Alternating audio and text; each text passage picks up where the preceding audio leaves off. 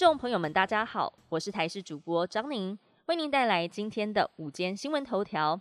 首先关心，二零二二年即将到了尾声，元旦节到跨年各种活动陆续登场，但最近台湾本土疫情连续升温，胸腔重症科医师苏一峰在脸书上发文表示。还没有开放小三通，疫情已经先来第三波。分析原因可能跟隔离时间缩短、口罩禁令解除，还有天气变冷等因素有关。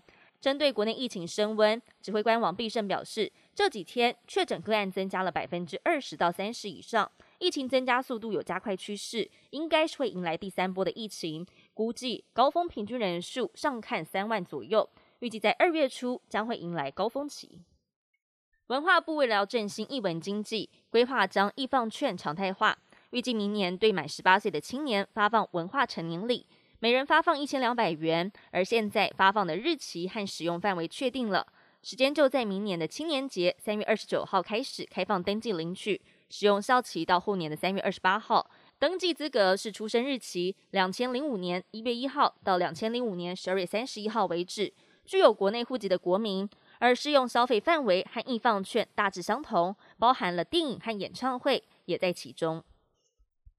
天气方面的消息，今天开始水汽逐渐的增加，迎风面基隆北海岸还有东半部地区降雨几率提高。清晨在辐射冷却效应的影响之下，各地气温偏低。今天的最低温出现在了新竹，只有五点五度。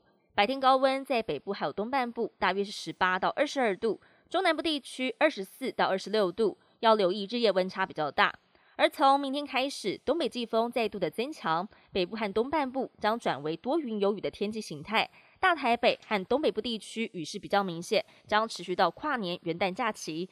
周四到周六，北台湾转为了湿冷，整天大约是十五度到十八度。中南部地区早晚低温十三到十五度，白天的高温来到了二十一到二十三度。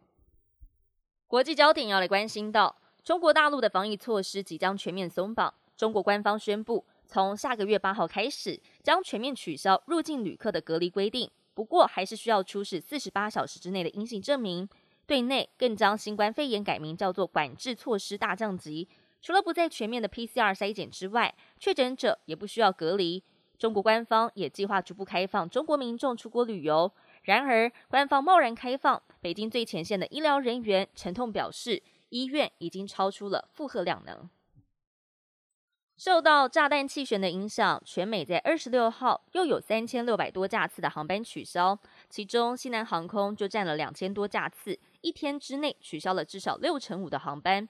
面对大量人潮返乡，西南航空营运大乱，想要更改航班的旅客拨打客服电话，但是等了五个小时都没有人接听，遗失行李的旅客也找不到地勤人员。还有人滞留机场，将近一周都搭不上飞机，各大机场塞爆，旅客们怨声载道。本节新闻由台视新闻制作，感谢您的收听。更多新闻内容，请持续锁定台视新闻与台视 YouTube 频道。